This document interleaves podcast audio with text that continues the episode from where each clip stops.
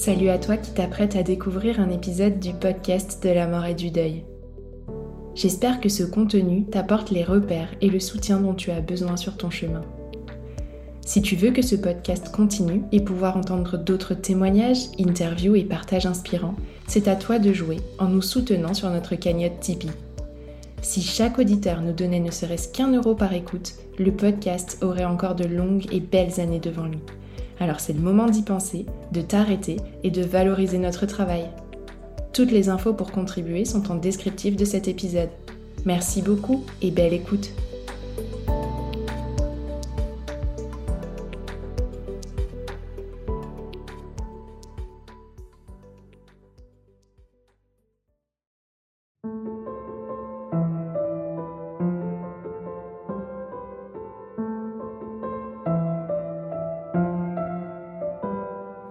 Bonjour à tous, je suis Tiffany, la créatrice du podcast de la mort.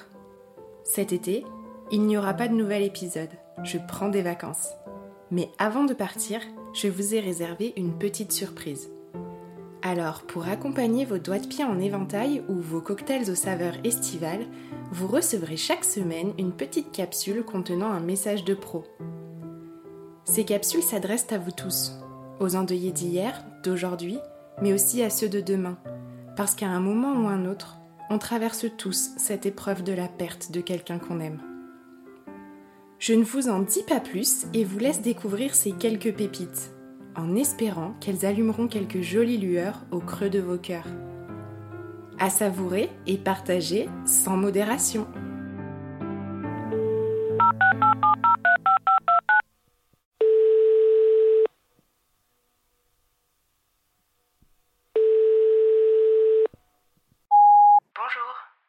Sur le répondeur du podcast de la mort. Il n'est pas disponible pour le moment. Veuillez laisser votre message après le bip. Je m'appelle Nanou. Je suis thanatopracteur depuis 15 ans et vous avez entendu mon histoire dans l'épisode 4 du podcast de la mort.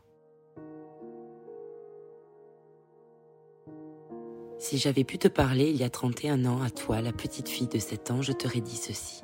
Il y a trois jours, ton papa est mort d'un accident.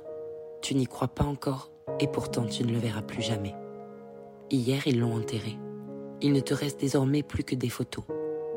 Oh oui, des souvenirs, tu en as encore, mais ils ne resteront pas.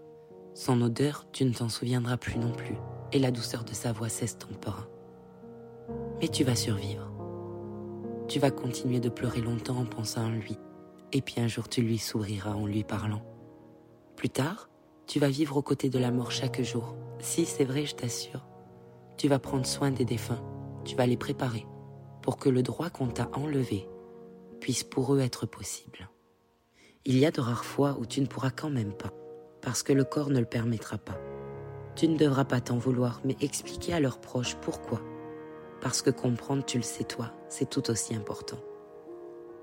C'est vrai, personne n'a le droit d'empêcher un proche de voir son défunt. Mais tu les conseilleras. Et tu trouveras des solutions. Tu sais, parfois, dans certaines situations, voire même juste une main, apaise, réconforte, et peut empêcher de penser que ce n'est pas lui comme tu l'as pensé pendant tant d'années.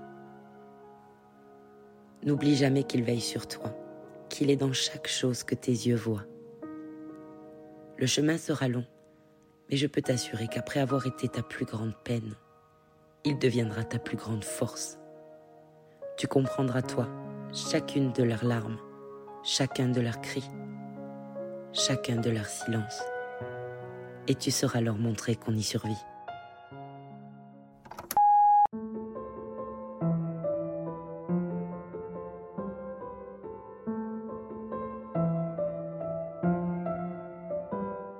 Vous venez d'écouter une nouvelle capsule d'été. J'espère que ce partage aura su allumer une petite lueur sur votre chemin. N'oubliez pas que vous pouvez soutenir le podcast de la mort en ajoutant 5 étoiles sur Spotify ou Apple Podcast ainsi qu'un commentaire, en me faisant un don sur le site internet www.lepodcastdelamortoutattaché.com ou en me suivant sur les réseaux sociaux et en interagissant avec moi. Je vous dis à la semaine prochaine pour un nouveau message et vous souhaite une belle journée.